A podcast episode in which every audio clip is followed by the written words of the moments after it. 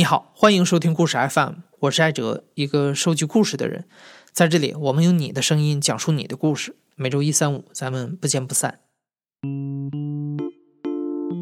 我叫巴西徐老师，呃，之所以叫这个名字呢，是因为七年前我大学毕业的时候就去了巴西做了一个一年的实习，那后来就认识了我当时的男朋友，现在的老公。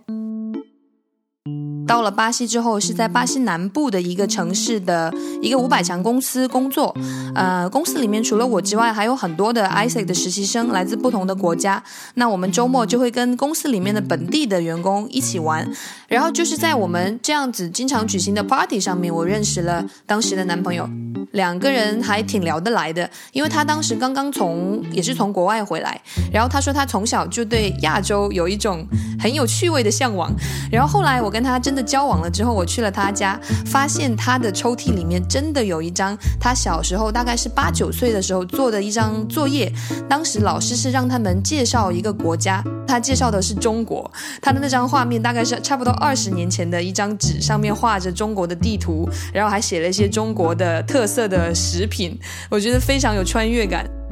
然后也知道他当时跟我说啊，对中国很有兴趣，不是一句骗我的话，因为那个发黄的纸张还蛮难伪造的，所以我觉得很有这个缘分。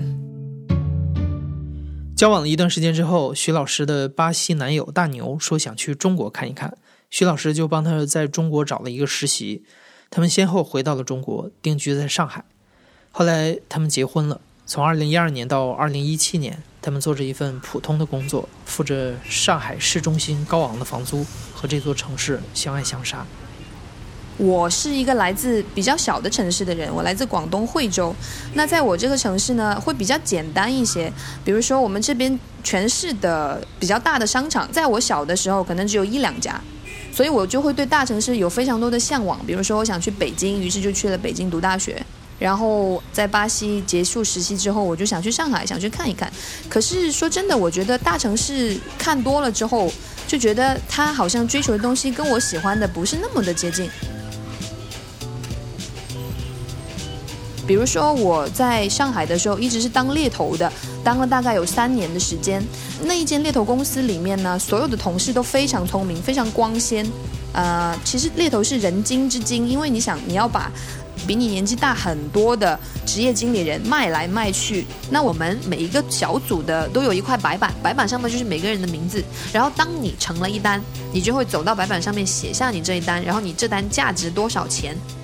当你走到白板面前的时候，所有人都会停下手中的工作看着你，然后你写完了那几个字，然后大家都会鼓掌，然后所有人都会望向你这个角落，看你写了多少钱上去。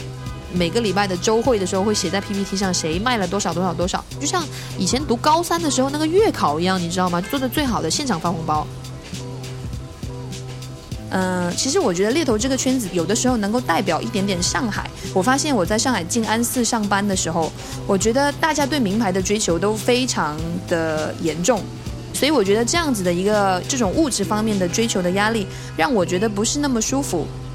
那后来呢？是我女儿出生，她出生了以后，大概在一岁半的时候就开始得哮喘。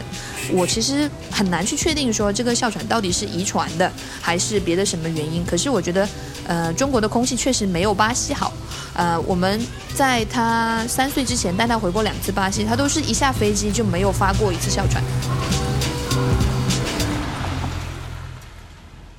然后就是这个时候，我跟我老公都有相似的感觉。然后他说：“那要么我们回巴西去看看，巴西人都很穷，大家都买不起，所以我们在那边也可以过那种没有名牌、没有很高消费的生活，大家也会觉得很快乐。那我觉得也可以啊，所以我们就决定放弃上海的一切。其实也没有一切，因为没有房子，也没有车子，收入也没有那么高，所以对我们来说，放弃这个上海生活的代价其实没有很大。我们只是放弃了我们一个贫穷的生活，然后去到另一个国家开始另外一段贫穷的生活，好像也没有什么不可以。”二零一七年的年初，徐老师和大牛把上海的五年装进了八个行李箱，暂时结束了人生中属于大都市的这一篇。一家三口踏上了去往巴西福岛的飞机。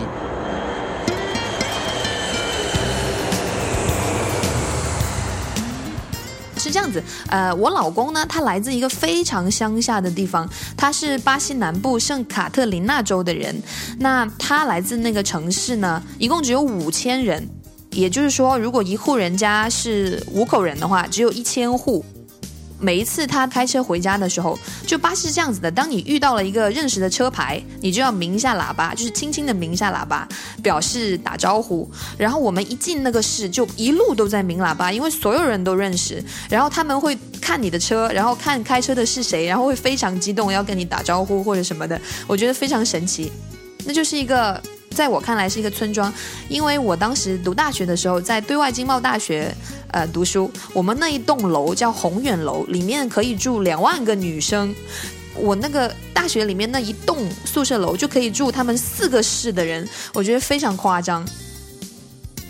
他是来自那个州的乡下，呃，然后呢，福岛这个城市是他那个州的省会，它是一个岛屿，就是整个州都在大陆上，可是这个州的省会是一个岛屿，通过一条大桥来连接。呃，这个省本身呢是巴西一个比较发达的省份，有点像浙江。但是我老公当时选择了福岛呢，是因为福岛的治安非常好。比如说我在福岛，我一般来说都是一边走路一边玩手机，导航都没有问题，不会有人来抢我的东西。我晚上九点多十点钟带女儿两个人出门走夜路也没有关系。这也是为什么很多人要来这边定居，因为这里可能是巴西最后一块净土。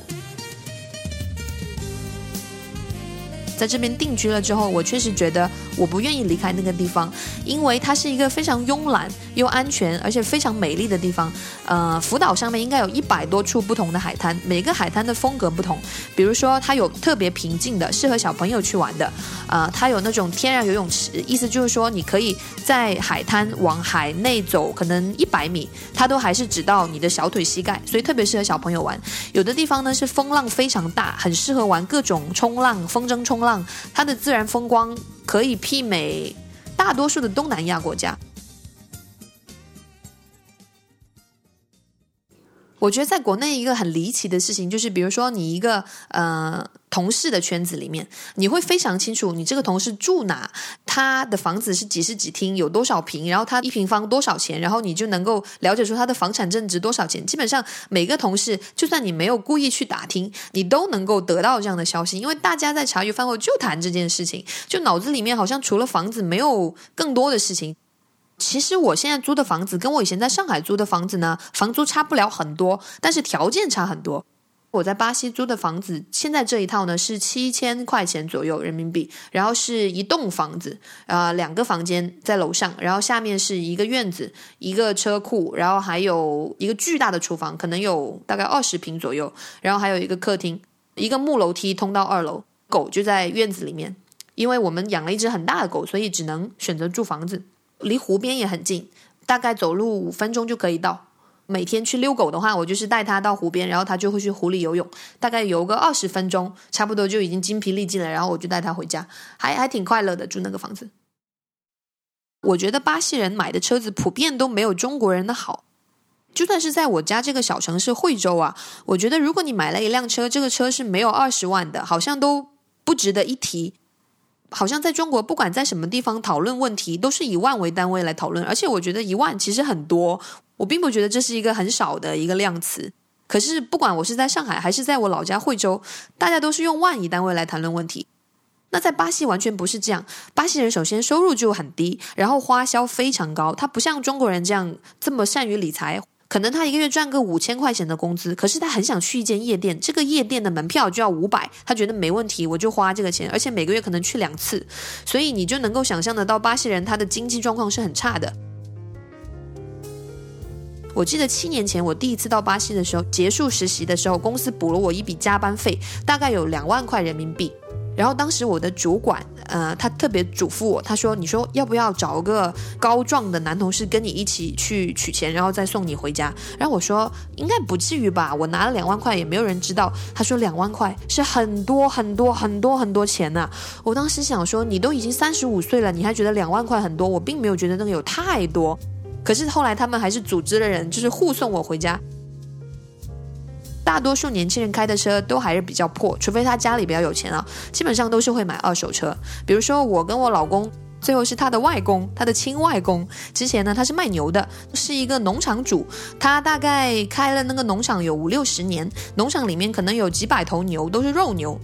然后呢，他之前可能有一个客户没有办法付钱给他，就抵了一辆车给他，然后他那里就多了一辆这样的一个七座车，是一个通用的，非常破，灰不溜秋，很难看。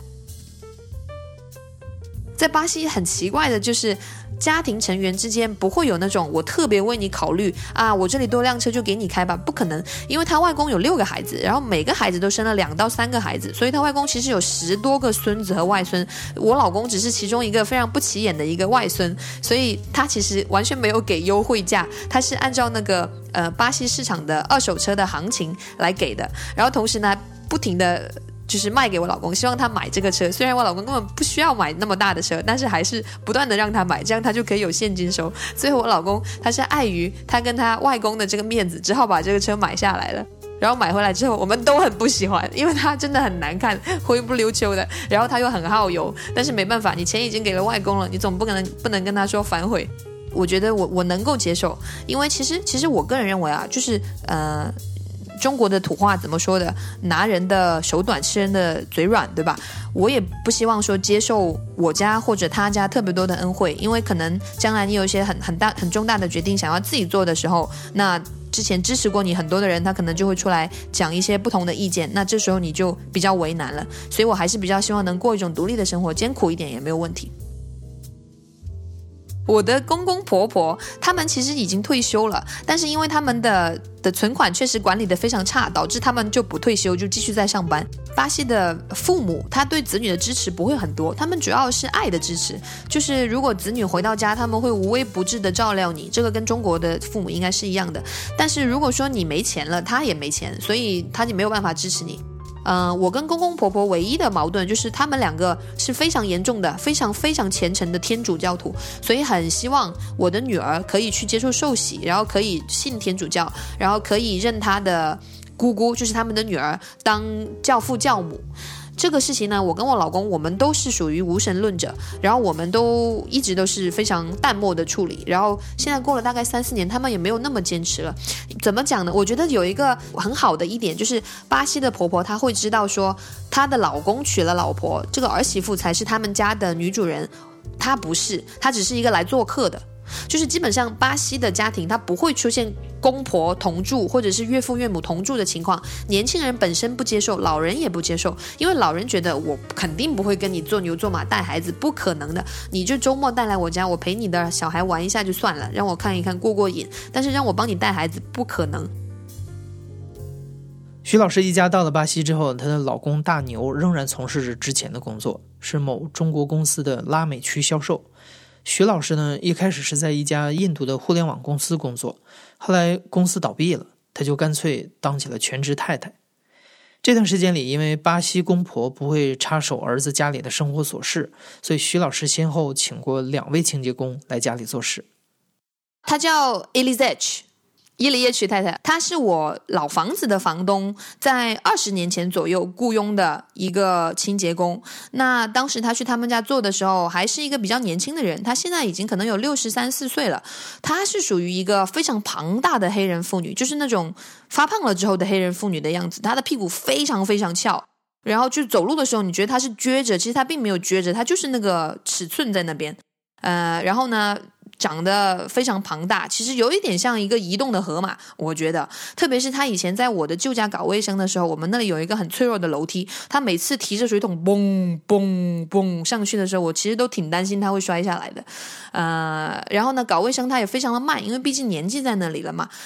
以一个蚂蚁的的速度在搞卫生，有的时候我都恨不得要加入到他的队伍里面去帮他一起搞。可是因为他年纪在那边，所以我也没有办法去做更多的要求。然后她的情况呢，是她的老公可能没有在工作。我发现贫民窟里面的妇女很多情况下都是在养着她的老公。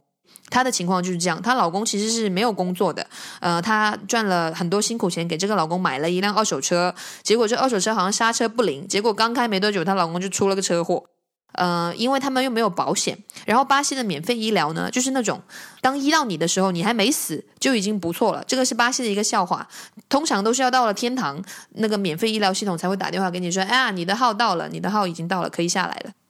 伊里叶许太太，她还有一个情况，就是她的女儿，她有一个独生女。这独生女呢，可能在青少年的时候被一个成年男人骗了。她大概十四五岁的时候就生了孩子，而且生了两个。所以在现在，她她二十三岁，她的大女儿已经有八岁，然后小女儿大概是五六岁。然后那个男人呢，骗完她之后又跑掉了，所以变成她的女儿和她的两个外孙女都在家里面待着，然后伊里叶许太太一个人。做清洁来养他这一大家人其实是蛮难的。然后他的女儿从十五岁生了孩子之后呢，就没有出去工作过一天。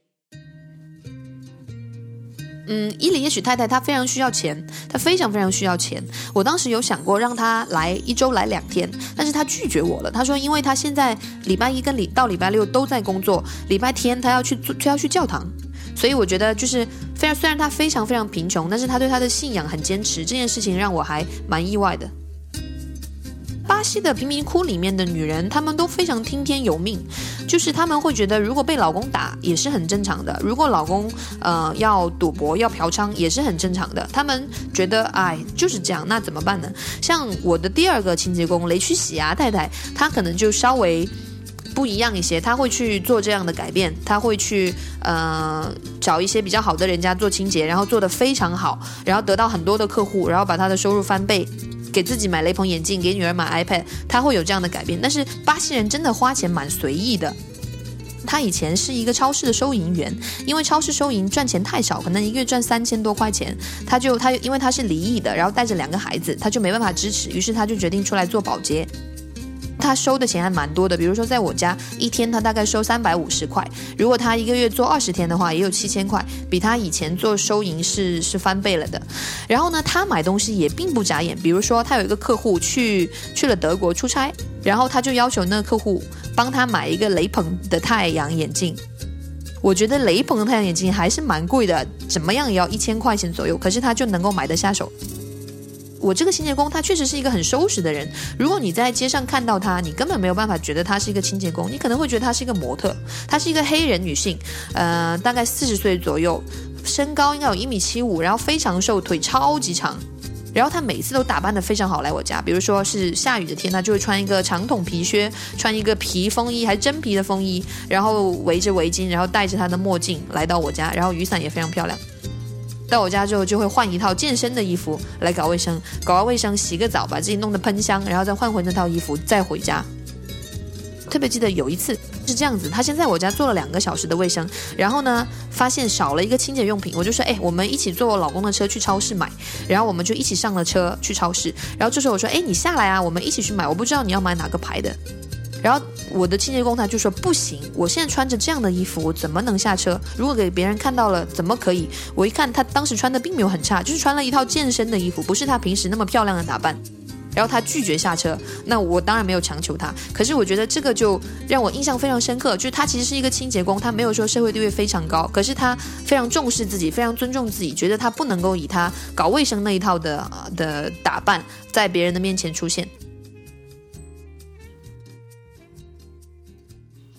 我觉得在巴西有一个非常大的不同的地方，就是不焦虑。在巴西真的不焦虑，我不知道在圣保罗是怎么样，因为我没有在圣保罗生活过。可至少我觉得在圣保罗以外的大多数地区啊，大家都是一种得过且过，然后今朝有嘴今朝醉的感觉。呃，我们真的一点都不焦虑。我们现在有一辆很破很破卖不掉的车，然后我们现在是租着房子住，然后我没有收入，我老公的工资跟以前也没有什么很大的提升，但是我们也不觉得这种生活是不能过的，我们觉得非常穷开心。如如果换做还在上海，我失业了没有找到工作的话，我可能会急得像热锅上的蚂蚁一样。旁边人就像我刚刚讲的，都是以万为单位在谈论事情，在上海可能是以百万为单位。因为我觉得这个焦虑是你自己给自己创造的，不是说你租的房子就不能住，一定要有一张房产证在手，它就特别不一样。我觉得其实不是这样，不知道从什么时候开始，我觉得人生唯一的追求就是一个开心嘛。如果你能够开心，你能够满足，你不需要去跟别人比。可是当你在中国，特别在上海的时候，你就很难不跟别人比，因为别人在讨论第二套房的装修，你手里什么都没有，你还在想着下月房租怎么交。我觉得这个落差还是蛮大的，所以我觉得我有点像是那种逃离上海，逃。离北上广真的像逃兵一样，我真的待不下去，因为我不想要那种追求，然后我又没有那么强大的内心，能让自己不受这种欲望的的动摇，所以我还是走吧。我觉得去一个穷国，大家都很穷，一起穷，还是很快乐的。你现在正在收听的是大象公会出品的声音节目《故事 FM》，我是主播艾哲。本期节目由刘豆制作，声音设计彭涵。感谢你的收听，咱们下期再见。